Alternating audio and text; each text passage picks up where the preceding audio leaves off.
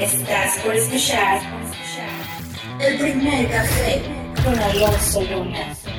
Las noticias que son tendencia a nivel nacional e internacional, tecnología, cultura, todo aquí en este podcast.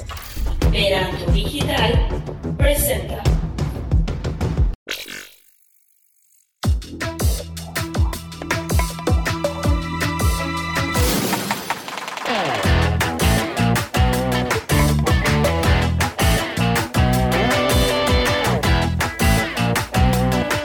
Hola, ¿qué tal? Muy buenos días, los saluda Alonso Luna, esperando tengan un excelente inicio de semana, que hayan despertado con muchísima energía y motivados para iniciar este lunes pero eh, sobre todo que se tome el tiempo para acompañarnos en este podcast y tomarnos el primer café del día. ¿Y por qué? Porque hoy es un día muy especial. Eh, el día de hoy iniciamos este que es el primer programa de muchos, de muchos que están por venir. A partir de hoy estaremos todos los lunes desde las 7 de la mañana eh, con un nuevo programa y con mucha, mucha información de su interés. Yo lo invito para que nos siga en nuestras diferentes redes sociales. A un servidor lo encuentra como arroba alonso luna mx en Instagram y Twitter y a Verantu como arroba Verantu Digital en Instagram, Twitter y Facebook. Para cualquier duda o sugerencia, ahí estamos para contestar sus mensajes. le doy la más cordial de las bienvenidas. Comenzamos con este que es el primer café. Adelante.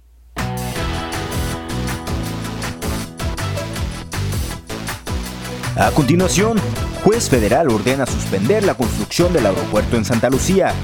Protestan contra AMLO trabajadores de la salud en Oaxaca. Manifestantes exigen destitución de jueces frente a la Suprema Corte de Justicia. Continúa el debate sobre las protestas contra la violencia machista en Ciudad de México. Cientos de mujeres protestan en la glorieta de insurgentes. Esto más. A continuación.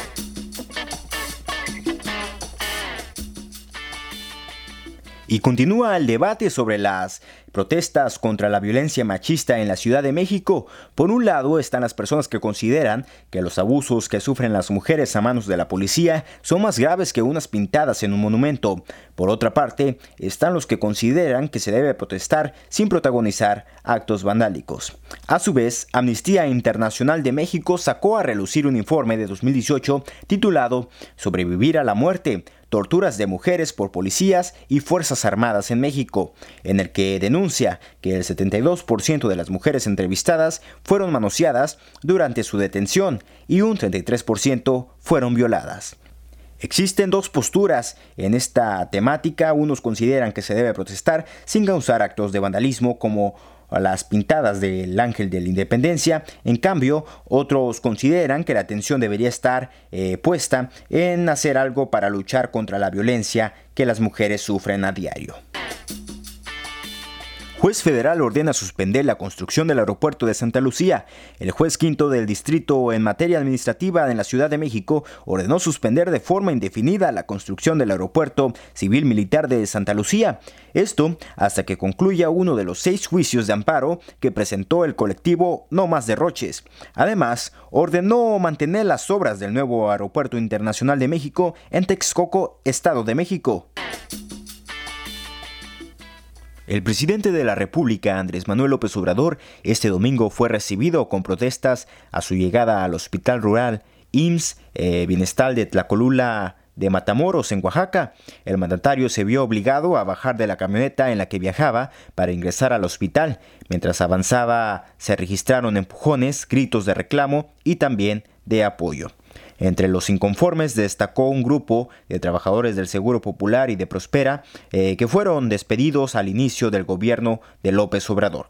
Los manifestantes precisaron que llevaban ocho meses sin trabajo tras ser despedidos injustificadamente, pese a que unos ya tenían entre 3 y 14 años de antigüedad. En total, 167 trabajadores exigen su recontratación inmediata. Entre los despedidos se encuentran médicos, enfermeras, nutriólogos, psicólogos, trabajadores sociales y personal administrativo. Manifestantes exigen la destitución de jueces frente a la Suprema Corte de Justicia.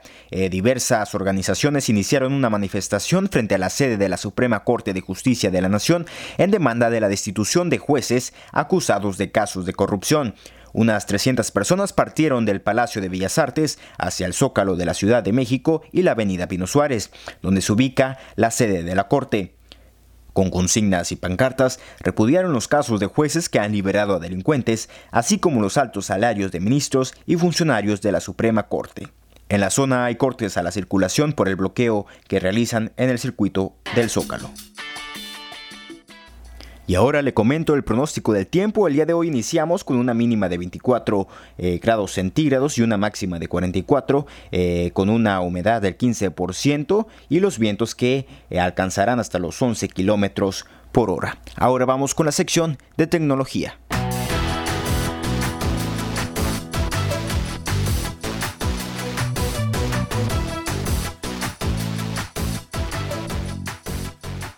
Un día antes de que termine la fecha límite para el veto de Huawei en Estados Unidos, Donald Trump dijo que probablemente su gobierno no hará negocios con la compañía de origen chino.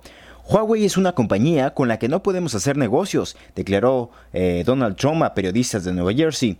el presidente de Estados Unidos destacó nuevamente que Huawei es una amenaza a la seguridad nacional y anticipó que el día de hoy podría dar una negativa al fabricante. En este momento parece mucho más que no vamos a hacer negocios. No quiero hacer negocios en absoluto, porque es una amenaza a la seguridad nacional, insistió Donald Trump. Eh, en la cumbre del G20 de junio parecía que Trump y el presidente Xi Jinping eh, había acordado una, nueva, una nueva tregua, perdón. Eh, según declaraciones del mandatario, Estados Unidos permitiría nuevamente a Huawei vender pequeños componentes a empresas estadounidenses. El permiso de venta de dichas tecnologías permanecería vigente justamente hasta el día de hoy, 19 de agosto.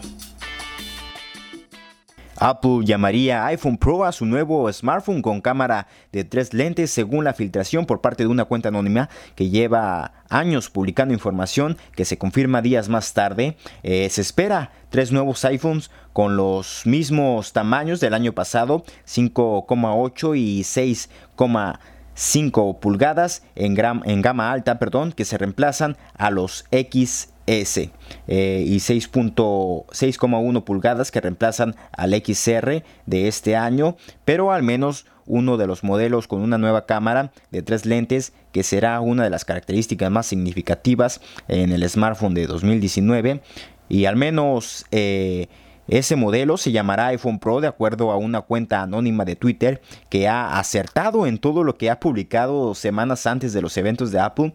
Por ejemplo, el 3 de septiembre de 2018 publicó los nombres finales de los smartphones que la compañía presentó días más tarde, el 12 de septiembre de 2018.